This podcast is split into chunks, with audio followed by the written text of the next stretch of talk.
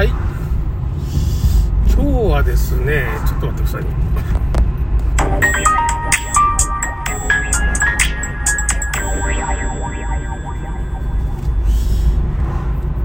ちょっとね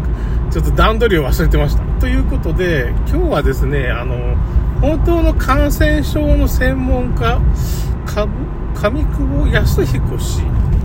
この人はねまあ新型567騒動があったね。今から3年ぐらい前ですかね。当時はまあデータサイエンスっていうかまあの人でデータをどっちか扱うような人なんですけどね。そのあの京都大学特任教授みたいな地位にいて、まあ、感染症とかそういうのも、まあ、医療の研究とかもしてるんですけどどっちかって言ったらそのデータを扱うデータサイエンス的な側面が強い今特任教授だったんですよね。ちょちょっと今ちょっと探してみようかな。まあ正確にはどういうことか。鴨京康彦氏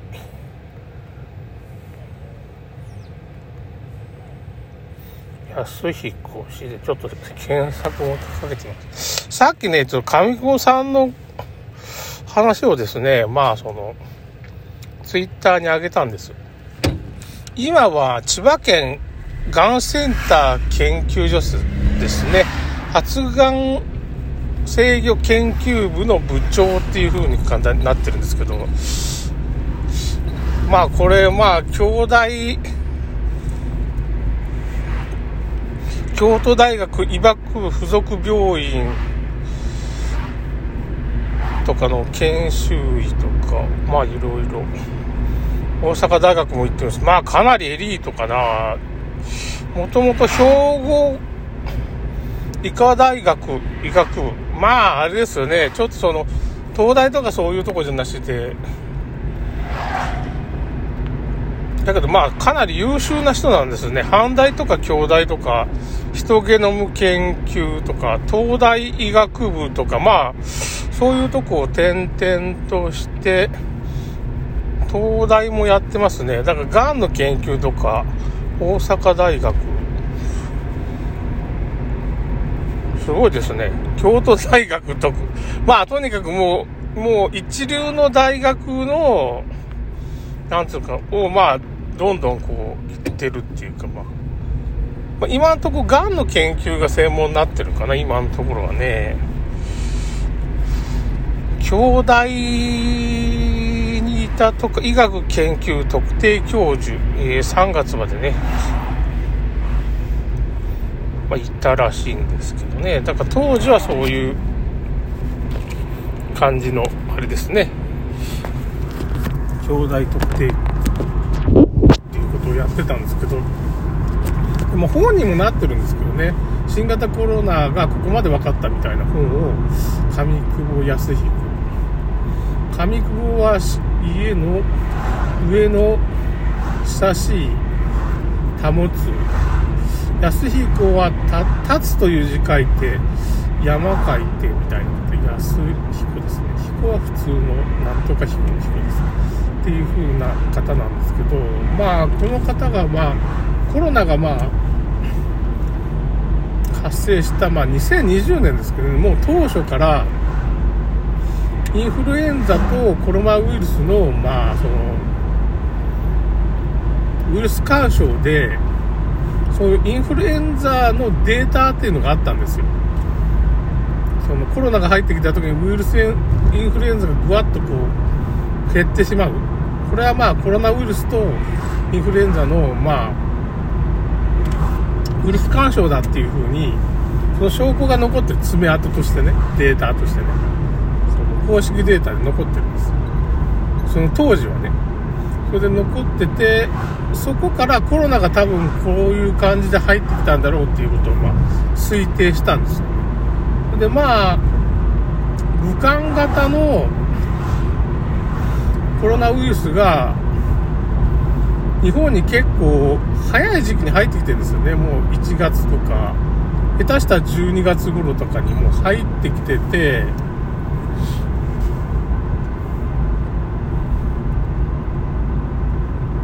で、まあ、一回、そのウイルスに触れてるもんだから、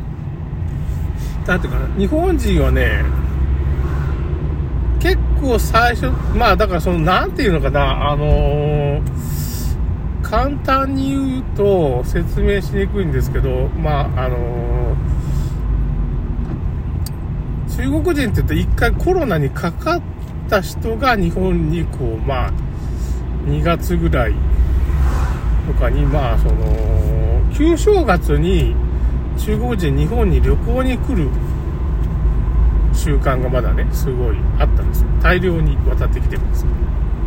まあ、近近場の日本に行ってからちょっと観光しようかみたいな感じになるわけですよね。長期休暇ができる。正月がまあ、普通、日本だと1月なんだけど、2月がまあ、その旧正月になる。中国で。だからコロナに1回かかった人が、かかったことを知らないままに日本に来てるわけですよ。なんですけど、一回そのかかった人のコロナウイルスっていうのは、まあ、一回弱まってるんですよね。弱まったウイルスになってるんですよ。で、その弱まったウイルスが日本人に感染すると、これが天然のワクチンになっちゃうわけ。わかりますか？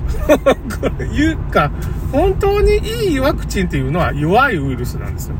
本当にただの風邪に感染するっていうのが、本当に天然のワクチン。ワクチンなんか打たなくてもいいような。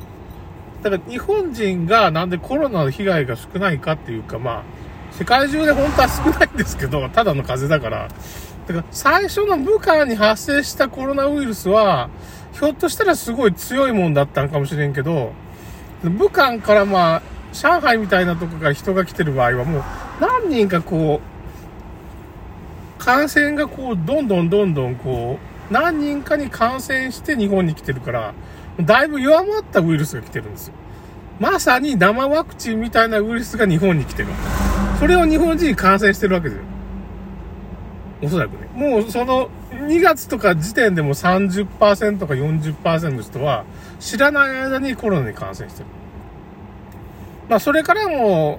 なかなか緊急事態宣言っていうのが確かゴールデンウィークあたりくらい本格的に動き出すから、あ、3月ぐらいだったかな。もうちょっと先なんで、それまでもう日本人どんどんコロナに感染してたわけです。で、いろいろデータ調べてみると、もう集団免疫達成してると。6、7割の人はコロナ感染してるから、日本人も集団免疫達成してると言えるだろうみたいな論文を、まあ、第2弾、第3弾っていう、まあ、この上久保先生出したんですよ。だからコロナもうやらんでいいよ、みたいな。それで厚労省のデータ、6月のデータでも、これは全く別の専門家なんですけど、あのー、僕はブログ見てた当時ね。この専門家の人は、えーとですね、名前がね、ちょっと さっきちょっと書いたんだけどね、ちょっと待ってくださいね。藤井正則さんって言って、当時この人は、今ちょっともうなんか医療ジャーナリストって本出してるんですけど、名乗ってね。まあこの人ね、もう当時す、なんか面白いこと、そのウイルスとかについてすごい面白いことを書いてて、うん。だからなんていうかな、はしかの、はしかじゃないな。